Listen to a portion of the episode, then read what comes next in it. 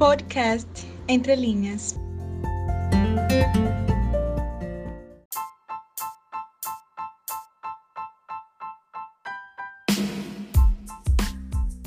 Olá, meus queridos oyentes. Olá, mis queridos oyentes. Mi amigo está atrasado, pero vamos. En el programa de hoy hablaremos un poco sobre la cultura literaria de nuestro país y daremos la debida importancia a estos escritores que literalmente hicieron historias. Conmigo estará hoy mi amigo Igor, que hablará un poco sobre los escritores y sus obras. Se presente, Igor. Oh, Él, es- él es soy tímido, Igor, ingeniero estudiante, pero Vale ressaltar que Igor faz faculdade de letras e é um apaixonado, gente. Apaixonado, apaixonado. Ama, ama, ama literatura. Então, nada, ninguém melhor que ele para falar sobre isso. Avante, meu amigo. Octavio Paz. Octavio Paz foi ensaísta, tradutor e poeta. Ele foi considerado um dos melhores poetas hispanos de todos os tempos.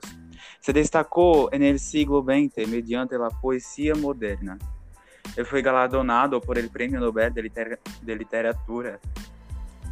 Foi inspirado por os intelectuais por conviver com eles. Fez poemas profundos acerca da condição humana e a, e a profundidade latente em cada um deles.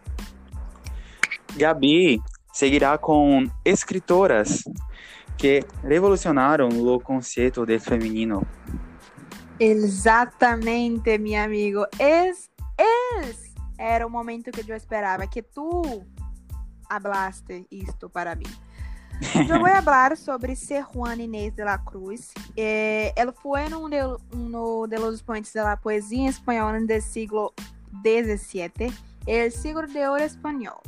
Ser Juana manejou os gestos barrocos como nada mais retórica alta, virtuosismo linguístico, gusto por la contradição e la exageração, que o barroco tem como principal característica o exagero, a, a perseguição Linguagem rebuscada. Exatamente. Ele sabe muito disso, então ele ama. Eh, ela compôs so- poemas, comédias teatrales, defendió el derecho a mujer y a la educación, ou seja, uhum, e se involucrou em um feroz debate teológico com o padre Antônio Vieira, um exponente de barroco português brasileiro. Em seus últimos anos, eh, renunciou às cartas devido à persecução das autoridades católicas, como eu disse anteriormente. La vida íntima de la monja Ponta, sin embargo, permanece um mistério. Em ausência de documentos, se perdeu a vasta correspondência de Ser Juana. Houve muitos que fizeram leitura de detectives de seu trabalho para decifrar seus enigmas biográficos e para digitalizar os tormentos de seu coração. As Interessante. pessoas, as pessoas não têm muito o que fazer e então vocês vão caçar pessoas. Não, não, consigo entender, não entendo. Assim foi obtuvo várias etiquetas como la mulher, claro, né? Mística, neurótica, feminista, essas coisas que ninguém tem, ninguém tem paciência hoje em dia. Hoje em dia levaria um tapa na fuça. Uma curiosidade dessa mulher incrível, incrível, é que em 1764, à idade de 16 anos, Juana se mudou do México, simplesmente. Le pediu a sua madre que la dejara disfrazar, disfrazar-se, gente, de homem para poder ingressar à universidade. Sua madre disse: Não, não vá. E mesmo que sua madre disse que não vá, ela falou o quê? Ela disse continuou com seus estudos de forma autônoma, porque ela não entendia o porquê não, o porquê não poder ir para a universidade. Porque por ela ser mulher, não pode ir para a universidade. Então ela Inteligente. disse não. Autônoma sempre. E agora meu amigo falará. o Continuarei com Juan bonito dia. Gente, olha na janela. Lindo dia. Continuar sobre próximo. Cierto, muito interessante, Juan.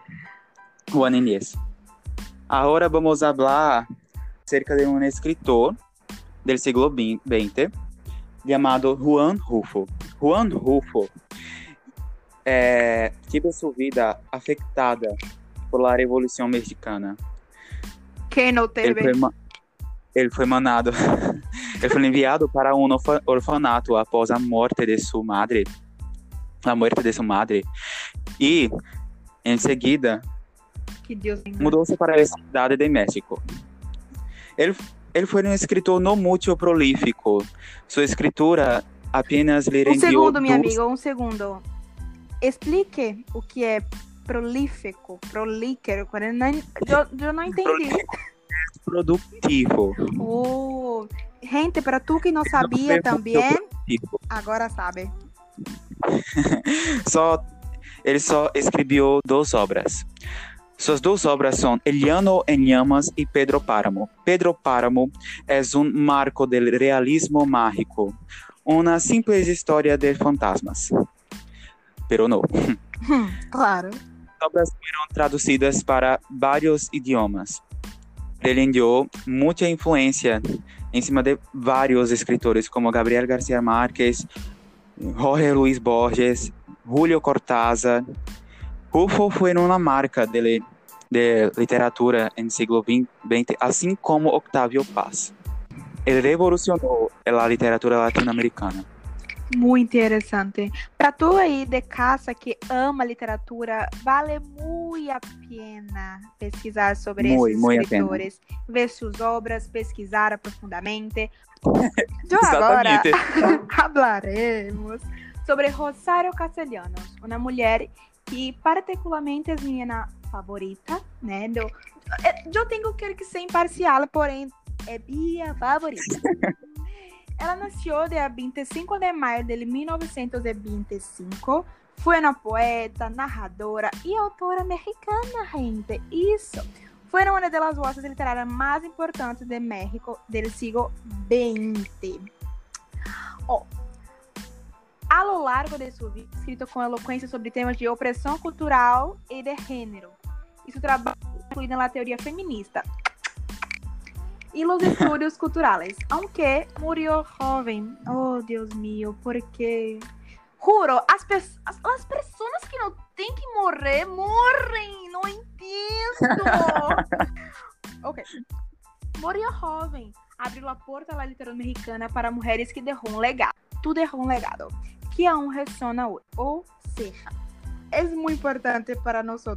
Muito, muito, muito. Rosário Castellanos, um beijo del cielo. Este foi um outro episódio de Entre Linhas com meu convidado e grande amigo Igor. Igor, agora me digas o que achaste desse episódio tão especial para mim e para vocês. O que disse, é muito especial, estou muito grato.